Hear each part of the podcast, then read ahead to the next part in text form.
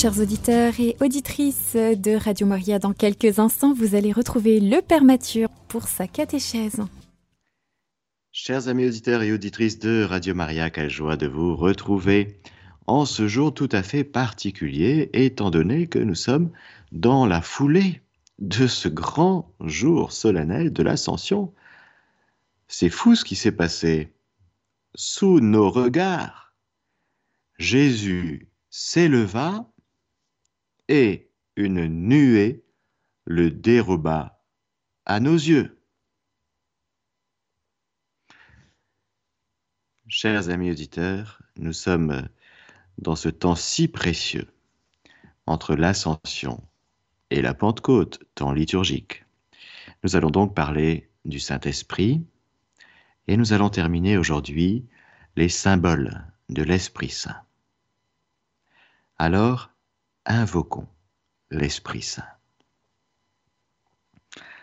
Viens, Esprit créateur, visite l'âme de tes fidèles, emplis de la grâce d'en haut les cœurs que tu as créés. Toi qu'on appelle conseiller, don du Dieu très haut, source vive, feu, charité, invisible consécration. Tu es l'esprit aux sept dons, le doigt de la main du Père, l'esprit de vérité promis par le Père, c'est toi qui inspires nos paroles. Allume en nous ta flamme, emplis d'amour nos cœurs. Affermis toujours de ta force la faiblesse de nos corps. Repousse l'adversaire au loin, donne-nous ta paix sans retard. Pour que sous ta conduite et ton conseil, nous évitions tout mal et toute erreur.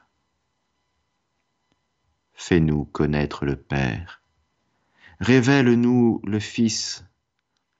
Et toi, leur commun esprit, fais-nous toujours croire en toi.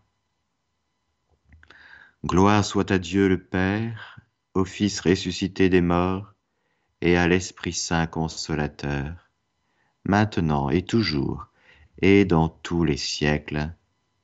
Amen.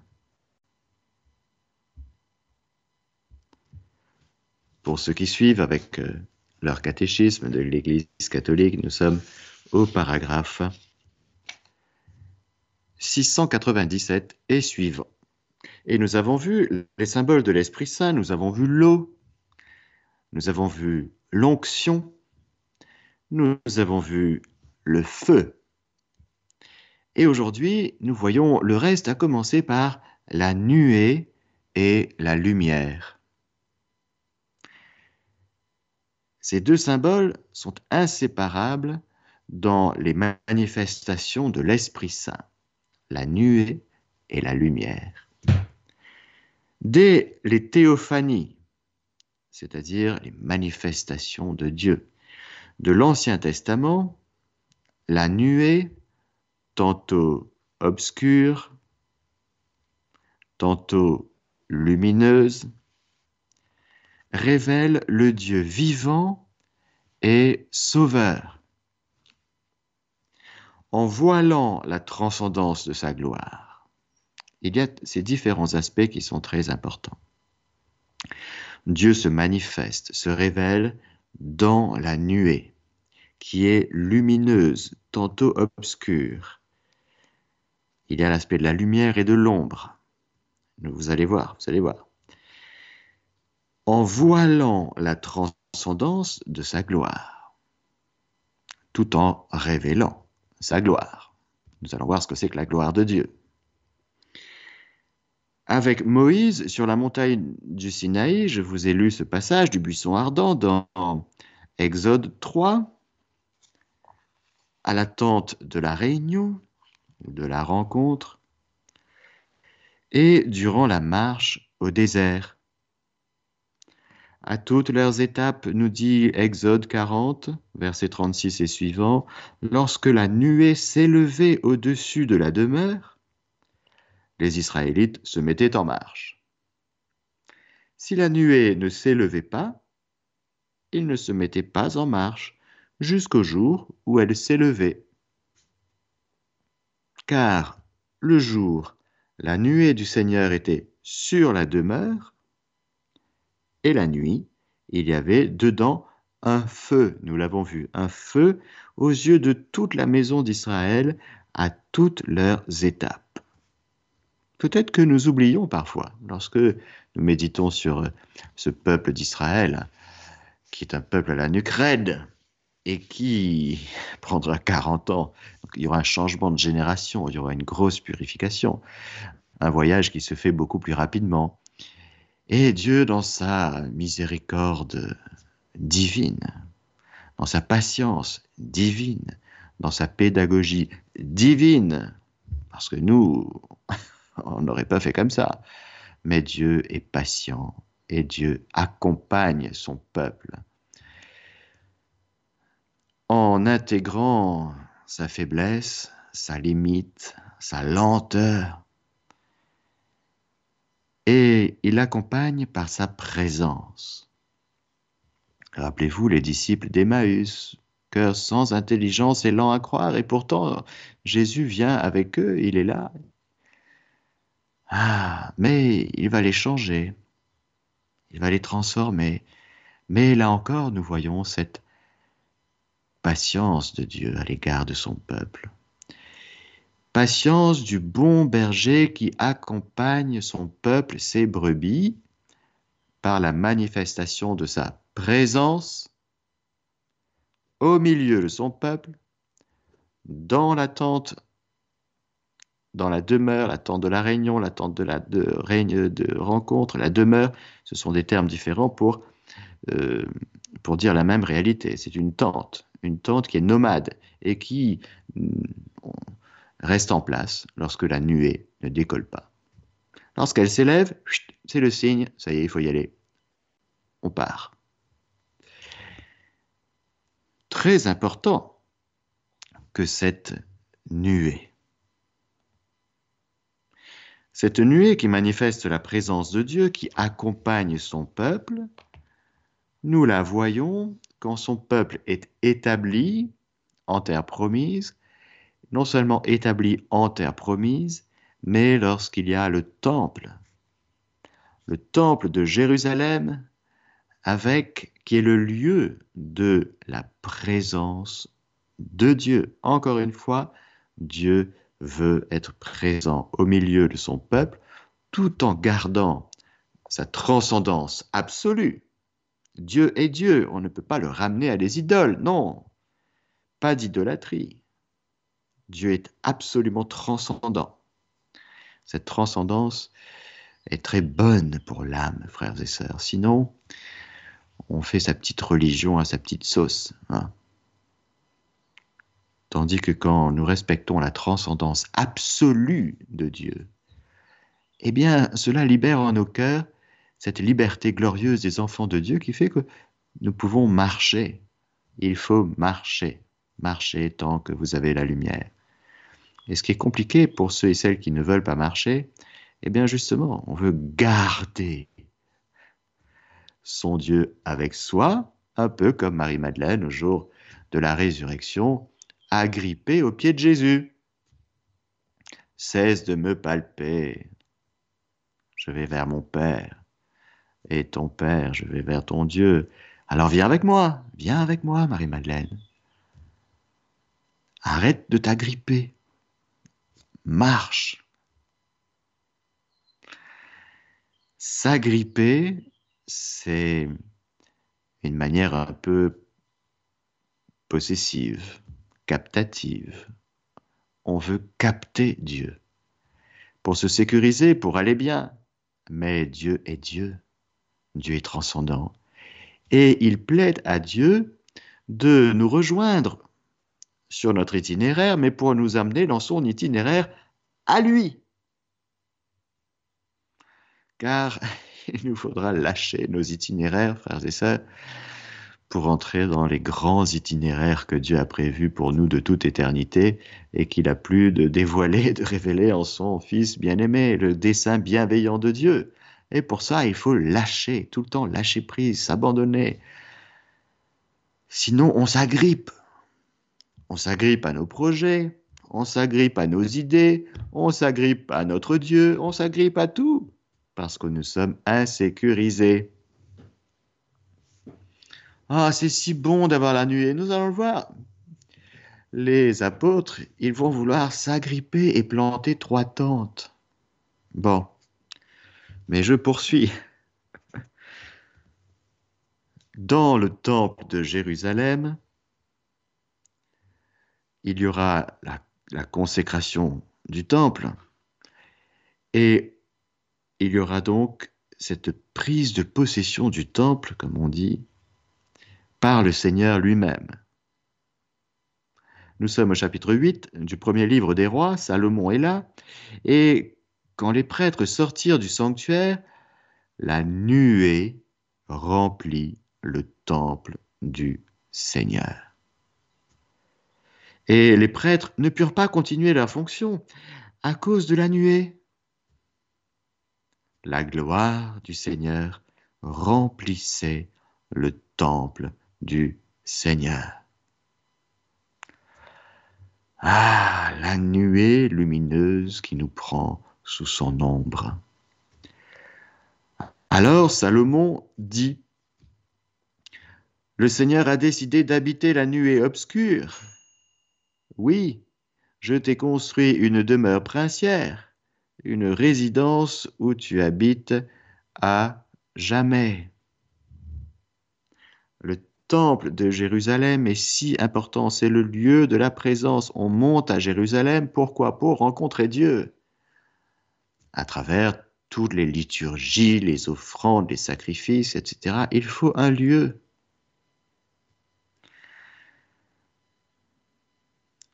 La chérina, comme on dit en hébreu, la présence de Dieu, la gloire de Dieu qui descend du ciel et qui vient tel un manteau prendre possession de ce lieu. Dieu était dans ce lieu et je ne le savais pas. Vous comprenez le drame de l'exil. Quand le peuple de Dieu est exilé, qu'il doit quitter Jérusalem et que le temple de Jérusalem sera très abîmé, saccagé, ou même quand, lorsqu'Ézéchiel nous dit que, eh bien, cette fameuse nuée, cette fameuse présence de Dieu, de la gloire de Dieu dans son temple, à un moment donné, elle sortira, elle partira. Pourquoi? Parce que le péché du peuple fait que Dieu ne peut pas habiter une demeure euh, abîmée par le péché. Dieu est saint. Dieu est 100% saint, Dieu est trois fois saint. Et il ne peut pas cohabiter avec le péché. Voilà déjà ces choses qui sont de l'ordre de la révélation, frères et sœurs, et qui sont très importantes et qui nous parlent de la présence de Dieu à travers la nuée. La nuée qui est un des symboles de l'Esprit Saint.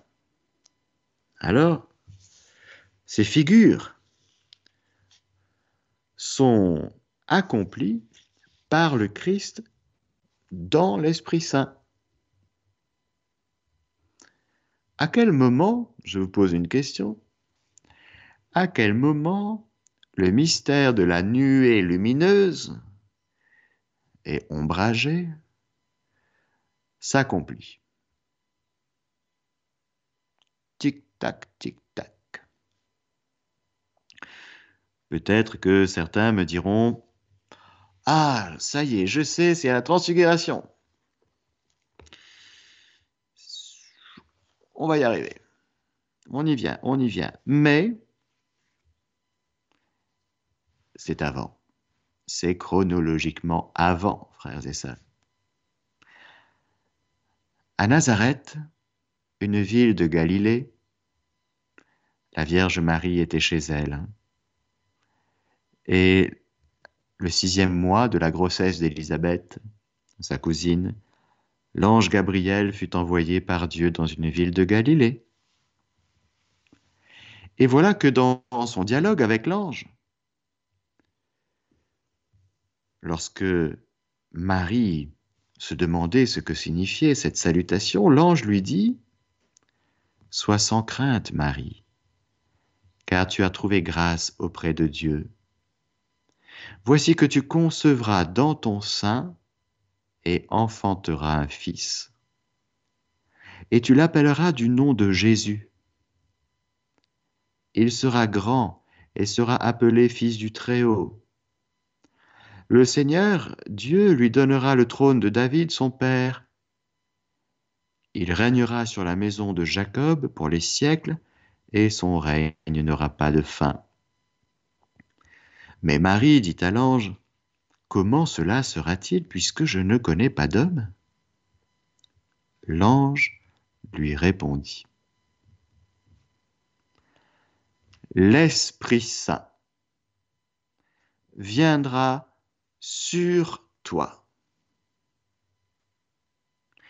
Et la puissance du Très-Haut te prendra sous son ombre. C'est pourquoi l'Esprit Saint qui naîtra sera appelé Fils de Dieu. Magnifique. Verset 35 du premier chapitre de l'Évangile selon Saint Luc. L'Esprit Saint viendra sur toi et la puissance du Très-Haut te prendra sous son ombre.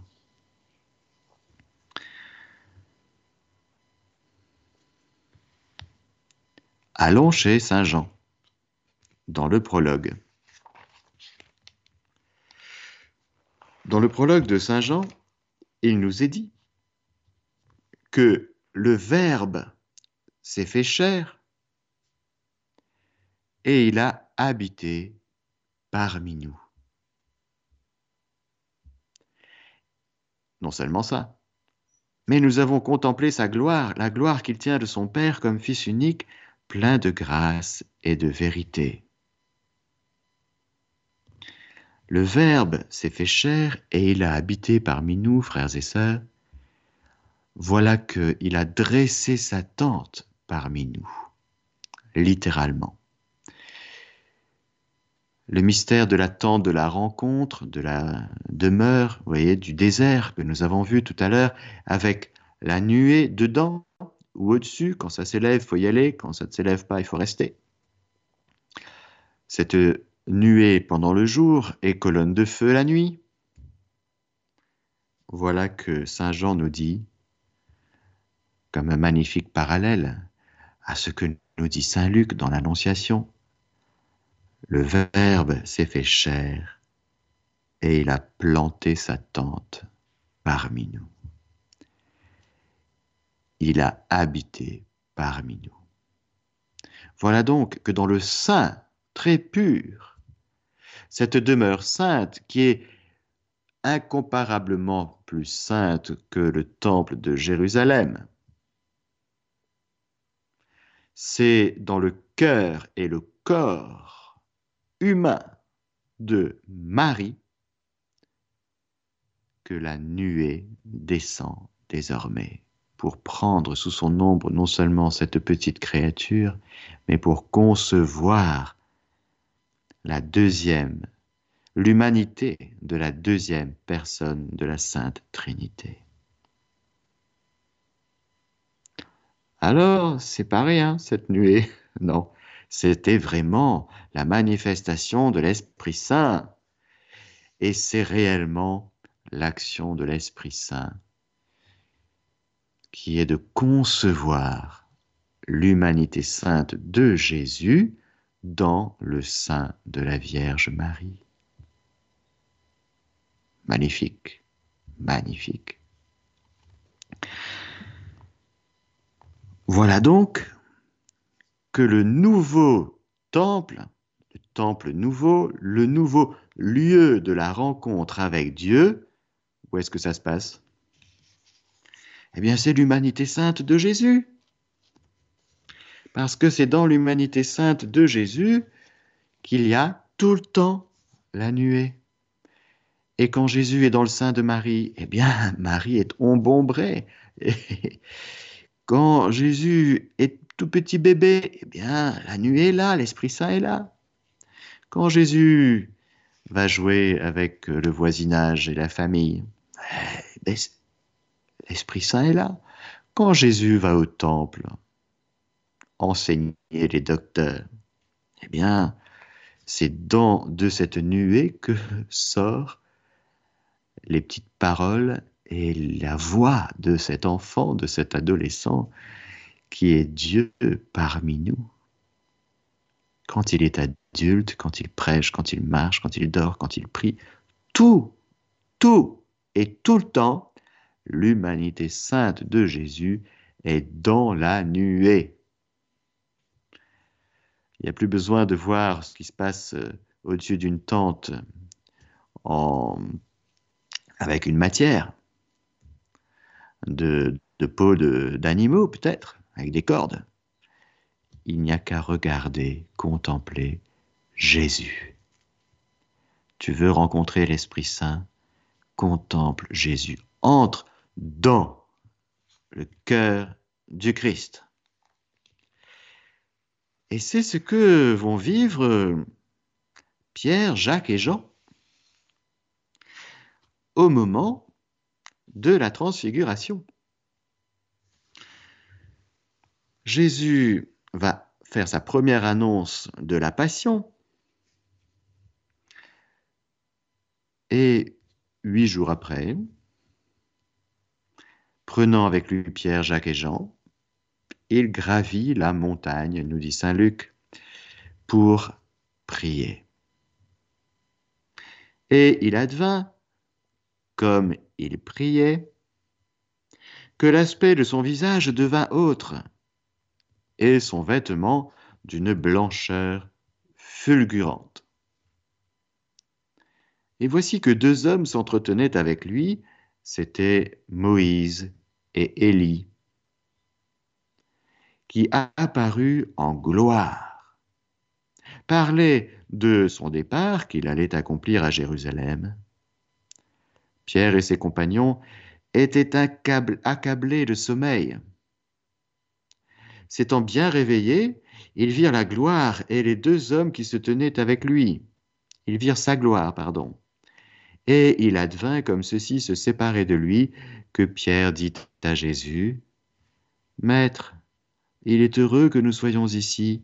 Faisons donc trois tentes, une pour toi, une pour Moïse et une pour Élie. Il ne savait ce qu'il disait.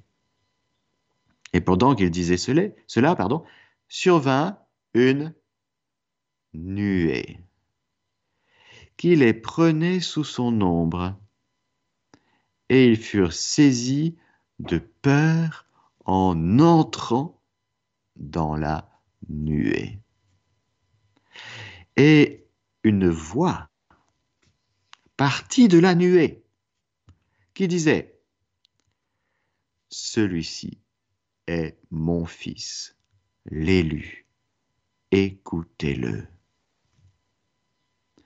Et quand la voix eut retenti, Jésus se trouva seul. Pour eux, ils gardèrent le silence et ne rapportèrent rien à personne en ces jours-là de ce qu'ils avaient vu. Dans un autre parallèle, Jésus leur dira, dites rien, tant que le Fils de l'homme n'est pas ressuscité. Saint Pierre en parlera dans ses lettres. Ils ont été marqués par cette expérience, Pierre, Jacques et Jean. Pourquoi? Parce qu'ils sont entrés dans la nuée, c'est-à-dire dans la présence de Dieu cette gloire de Dieu manifestée jadis dans le temple, cette gloire de Dieu habitant sans cesse désormais le nouveau temple qui est le corps du Christ, les voilà qu'ils entrent dans l'intimité de ce Dieu un et trine. Ils entrent dans la nuée avec peur, crainte. Comme toujours dans la Bible, le contact avec Dieu, ça, ça, cause un certain émoi, on va dire. Et là, ils entendent une voix qui vient de la nuée qui dit, celui-ci est mon fils bien-aimé. La voix du Père se fait entendre, comme à d'autres moments, au baptême ou juste avant la Passion dans Jean 12. Là, c'est un moment très important. Il y a toute la manifestation de la Sainte Trinité, la présence de Jésus qui accomplit tout le mystère et le ministère de Moïse et d'Élie qui sont là, et puis le Père qui se fait entendre par sa voix qui part de la nuée. C'est magnifique. Ça nous parle tellement de, de Dieu qui nous aime et qui veut, frères et sœurs, nous faire entrer dans son intimité. Pour cela, il faut aller sur la montagne. Jésus gravit la montagne pour prier. La montagne, c'est le lieu, vous savez, de l'adoration. C'est le lieu de la rencontre avec Dieu. Et sur les montagnes d'Israël, il y avait des pieux, comme on dit, des lieux même d'idolâtrie, malheureusement. Mais pour rencontrer Dieu, il faut monter. Il faut s'élever. Il faut rentrer dans la nuée, frères et sœurs, comme ce que nous venons d'entendre le jour de l'ascension. Il y a eu cette nuée. Saint Luc en témoigne. Je vous redis ce passage, si important. À ces mots, sous leur regard, il s'éleva et une nuée le déroba à leurs yeux.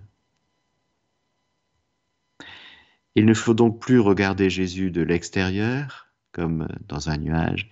Il faut découvrir, frères et sœurs, que nous sommes devenus le lieu de la présence de Dieu le lieu de la présence de la nuée. Il faut donc entrer en nous-mêmes. Entrer dans le mystère que nous sommes devenus. Il parlait de son corps. Détruisez ce temple, je le, je rebâtirai en trois jours. Il parlait de son corps. De son corps physique, de son corps eucharistique, et de son corps mystique. L'Église, c'est-à-dire les membres unis à la tête, qui font un avec la tête.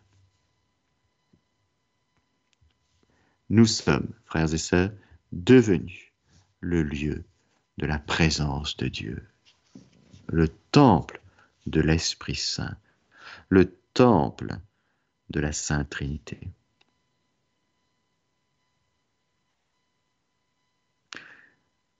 Voilà, frères et sœurs, pour euh, ce qui est de la nuée, méditons cela. Dieu aime être présent. Et lorsque nous réfléchissons à cela, le thème de la présence de Dieu dans la nuée, nous voyons que, en fait, Dieu n'a pas supporté que nous quittions sa présence. Le péché originel, c'est que nous avons dit à Dieu, Adam et Ève ont dit à Dieu, non c'est bon, je vais, je vais vivre ma vie selon ma volonté. C'est un choix.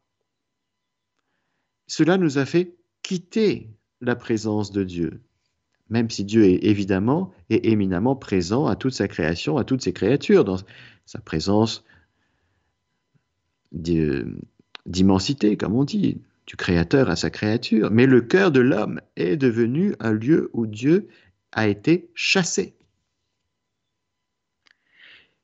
Et Dieu court après sa créature pour retrouver le lieu d'où il a été chassé. Voici que je me tiens à la porte et que je frappe, dit le Seigneur. Si quelqu'un entend ma voix, entend ma voix, non seulement il faut l'entendre, et il m'ouvre, s'il m'ouvre, il faut ouvrir, il faut discerner la voix. Est-ce que c'est Dieu qui me parle? Est-ce que c'est le démon? Est-ce que c'est mon, psychisme? Est-ce que ce sont mes blessures? Est-ce que c'est mon petit nombril? Est-ce que ce sont mes peurs? Est-ce que c'est... Faites attention à la manière dont vous entendez les choses, dit Jésus dans l'Évangile. Donc si quelqu'un entend ma voix, qu'il écoute bien. Et alors, une fois qu'il aura discerné que c'est moi, qu'il n'ait pas peur, qu'il ouvre. Et s'il ouvre, eh ben, j'entre. ben oui. Et puis il y a le repas, c'est-à-dire ce moment de communion, de partage. Dieu veut partager ses secrets, sa vie, son amour avec nous. C'était le plan. Et voilà que Dieu court après sa créature et il vient reconquérir nos cœurs. Et voilà qu'avec le don de l'Esprit Saint, qu'avec d'abord la rédemption accomplie en Jésus, par le don de l'Esprit Saint, nous sommes redevenus ce lieu où Dieu peut à nouveau habiter, faire sa demeure, prendre son repas avec nous, nous lui, avec lui, lui avec nous. C'est magnifique. On comprend du coup l'importance, par exemple, de l'Eucharistie. L'Eucharistie qui, dans l'Église catholique, eh bien, demeure dans les tabernacles. Et c'est un autre symbole de l'Esprit Saint, qui est celui de la colombe, par exemple. Je passe au paragraphe 701 dans le catéchisme. À la fin du déluge, dont le symbolisme concerne le baptême, la colombe lâchée par Noé revient, un rameau tout frais d'olivier dans le bec, signe que la terre est devenue et de nouveau habitable. Quand le Christ remonte de l'eau de son baptême, l'Esprit Saint, sous forme d'une colombe, descend sur lui et y demeure. L'Esprit descend et repose dans le cœur purifié des baptisés.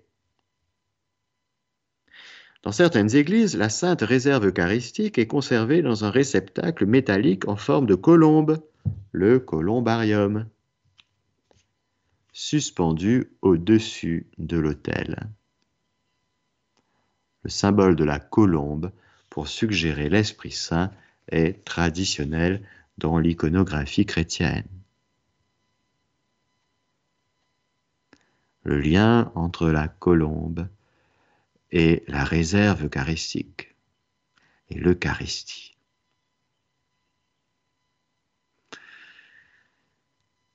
Autre symbole, le sceau, qui est un symbole proche de celui de l'onction.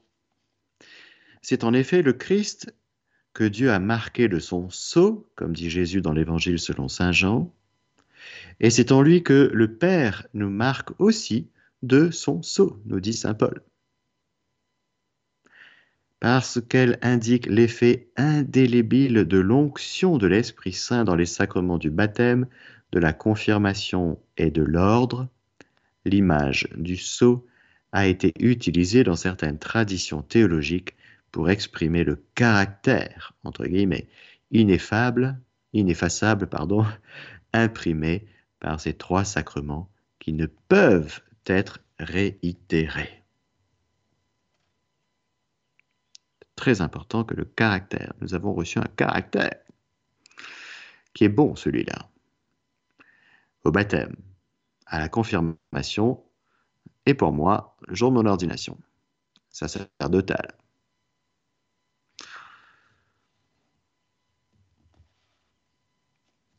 La main, autre symbole de l'Esprit Saint.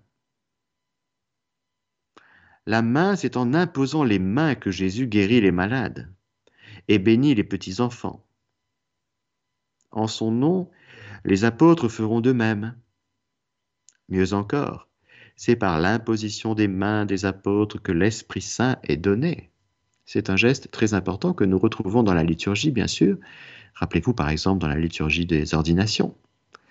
Il y a l'évêque qui prie, qui invoque l'Esprit Saint et qui fait le geste d'imposition des mains. Il faut les deux. L'épître aux Hébreux met l'imposition des mains au nombre des articles fondamentaux de son enseignement ce signe de l'effusion toute puissante de l'Esprit Saint l'Église l'a gardé dans ses épiclèses sacramentelles. C'est-à-dire, par exemple, vous avez remarqué que quand le prêtre il euh, utilise ses deux mains sur le pain et le vin. Sanctifie maintenant ces offrandes pour qu'elles deviennent pour nous le corps et le sang du Christ. Vous voyez Il y a ce geste du prêtre. L'épiclèse, un mot grec. Mais frères et sœurs, je vous garantis à 100% que quand le prêtre fait ça, l'Esprit Saint descend. Ah, ça c'est garanti. Sur l'autorité de la parole de Dieu et de la tradition de l'Église. Je vous dis souvent, chaque Eucharistie est une Pentecôte. Il y a l'épiclèse sur les espèces du pain et du vin et l'épiclèse sur le peuple de Dieu. L'Esprit Saint descend sur vous quand vous allez à la messe, à chaque fois, à chaque fois que le prêtre invoque l'Esprit Saint sur le peuple de Dieu, ça se passe. Je vous le garantis 100%. La main, l'imposition des mains. Magnifique. Et enfin, pour terminer, le doigt. C'est par le doigt de Dieu que j'expulse les démons, dit Jésus. Si la loi de Dieu a été écrite sur les tables de pierre par le doigt de Dieu, la lettre du Christ, remise aux soins des apôtres, est écrite avec l'Esprit du Dieu vivant. Non sur des tables de pierre, mais sur des tables de chair, sur les cœurs, nous dit Saint Paul 2 Corinthiens 3.3. C'est d'ailleurs ce que nous avons prié tout à l'heure dans le Veni Creator, doigt de la droite de Dieu, droit, doigt de la, droite, de la main du Père, en invoquant qui? L'Esprit Saint. Alors demandons à cet Esprit Saint, frères et sœurs, de faire, de, j'allais dire, de, de nous embraser, de nous envelopper de nous prendre dans sa nuée, de manifester sa puissance, de manifester son amour, de manifester sa lumière dans notre vie. Amen. Alléluia. Voilà, chers amis auditeurs, merci pour votre, euh, votre belle fidélité en ce jour béni. Nous allons recevoir la bénédiction du Seigneur. Je vous souhaite vraiment une très belle journée à l'écoute de Radio Maria et hum, je vous retrouve la semaine prochaine pour poursuivre avec vous cette série de catéchèses sur le Saint-Esprit. Et je vous donne la bénédiction du Seigneur, que le Seigneur Tout-Puissant vous bénisse, le Père, le Fils et le Saint-Esprit. Amen. Chers auditeurs et auditrices de Radio Maria, vous venez d'entendre le Père Mathieu pour sa catéchèse. Si vous souhaitez réécouter cette émission, cette catéchèse, n'hésitez pas à le faire sur notre site en podcast sur le www.radiomaria.fr.